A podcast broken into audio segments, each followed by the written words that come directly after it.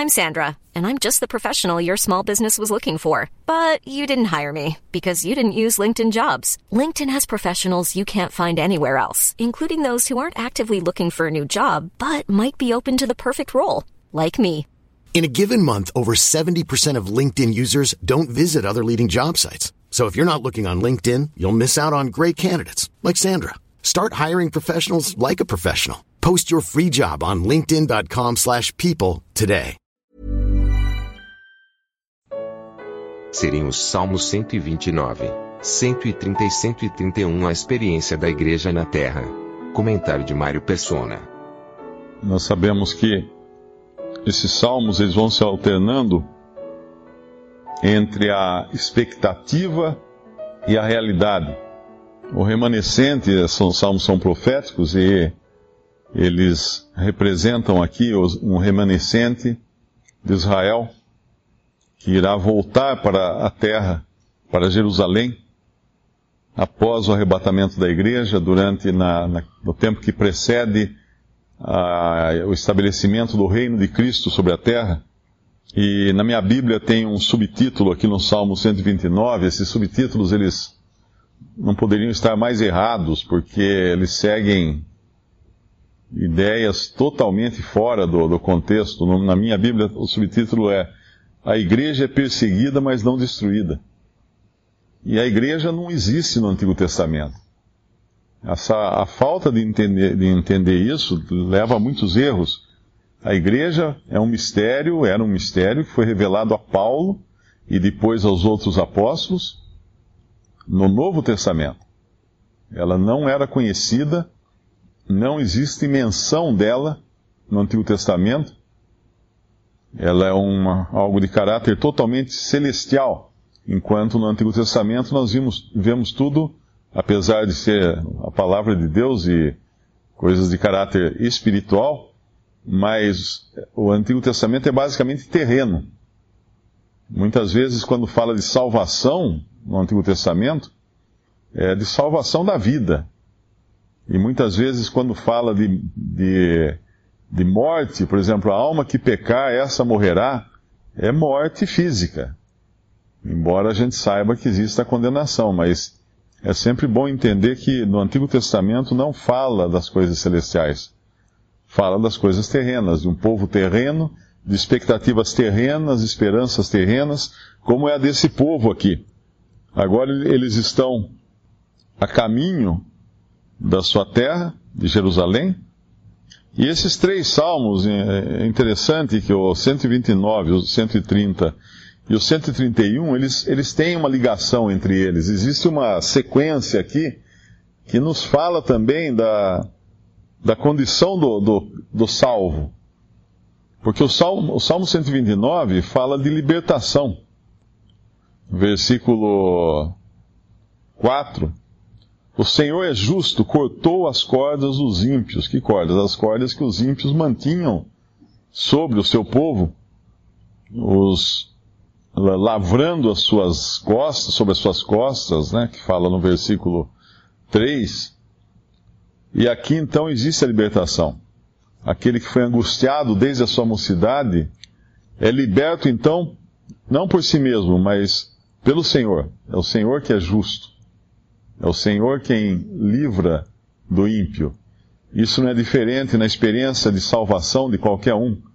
Nós sabemos que não há nada que nós possamos fazer em prol da nossa libertação do pecado, da morte, de Satanás. É o Senhor quem corta essas amarras, o Senhor que nos liberta. E o Salmo 130 nos fala de perdão. Porque se por um lado nós estamos presos à morte, no nosso estado natural, presos à morte, presos ao pecado, presos ao inimigo que é Satanás, o qual nos mantinha em cadeias. Por outro lado, nós também temos o pecado em nós. E é necessário o perdão de Deus, e é, e é o que fala o Salmo 130, e ele clama das profundezas, do, do, do lugar mais profundo, do lugar mais mais escuro, e assim deveria ser o sentimento também do pecador. Senhor, escuta a minha voz, versículo 2. Sejam os teus ouvidos atentos à voz das minhas súplicas. E aí vem a certeza da graça divina e da misericórdia divina. Se tu, Senhor, observares as iniquidades, Senhor, quem subsistirá? A resposta é ninguém. Ninguém. Porque se, se o Senhor lançasse sobre nós as nossas iniquidades e não existisse um substituto para recebê-las sobre si, como é o Senhor Jesus, nós estaríamos todos perdidos. Mas contigo está o perdão, para que sejas temido. Aguardo ao Senhor, a minha alma o aguarda, espero na Sua palavra. Esse é o lugar onde encontrarmos o perdão. E é uma, é uma também um sentimento de libertação nesse Salmo 130, porque ele aguarda, uh, ele anseia pelo Senhor mais do, do, que os guardas pelo romper da manhã, sim, do que aqueles que esperam pela manhã.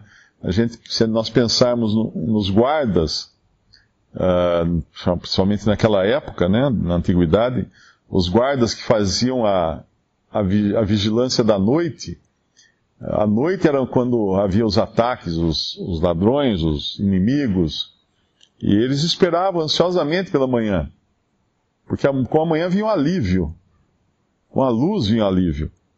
E esse é o sentimento também desses aqui, né, agora pensando no remanescente judeu, que aguarda ansiosamente pela vinda daquele que é o sol de justiça, de Cristo Jesus. E é também o sentimento, deveria ser, de todo salvo, esperando ansiosamente que a noite se passe. A noite se passe. Uh, nós sabemos que o Senhor é para a igreja como a, a estrela da manhã, que é aquela estrela mais brilhante que aparece um pouco antes do sol nascer. E o Senhor é para Israel o sol, o sol que nasce em todo o seu fulgor. A estrela da manhã é vista por alguns, mas o sol é visto por todos. O sol virá com, com força, né, com seu fulgor, e ilumina, vai iluminar toda a terra. E aí, finalmente, no versículo 8, ele fala, ele remirá a Israel, agora do que? Dos seus, dos seus inimigos, do iníquo, falava o versículo, o, o Salmo 129? Não. De todas as suas iniquidades. Isso é reconhecimento de pecado.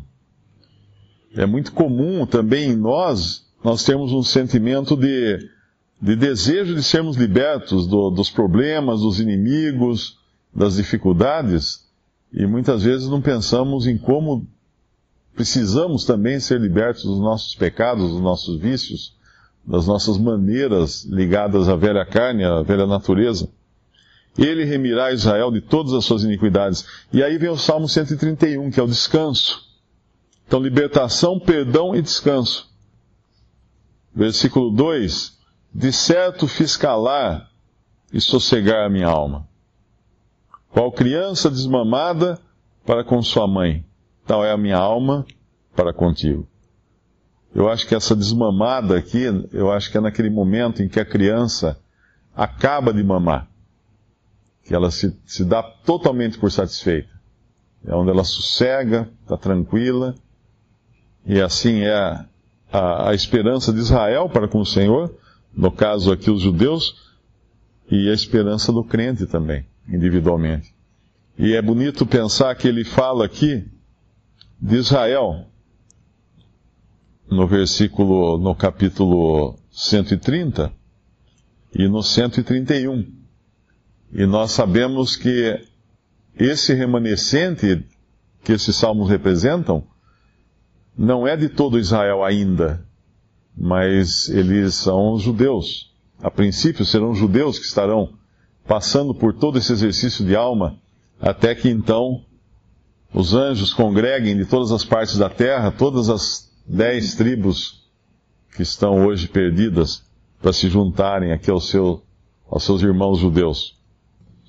O Salmo 132 é ainda, uh, as duas são ainda as duas tribos, mas aí nós vamos ver semana que vem, se, se o senhor não voltar, uh, o Salmo 132 e depois, a partir do Salmo 133, é o estabelecimento do reino.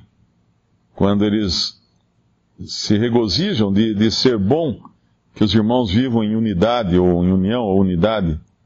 E aí a gente vê a mudança de tom. Não é mais um tom de, de clamar das profundezas, mas é um tom de alegria agora, pelo Senhor ter estabelecido o seu reino. Visite respondi.com.br. Visite também 3minutos.net.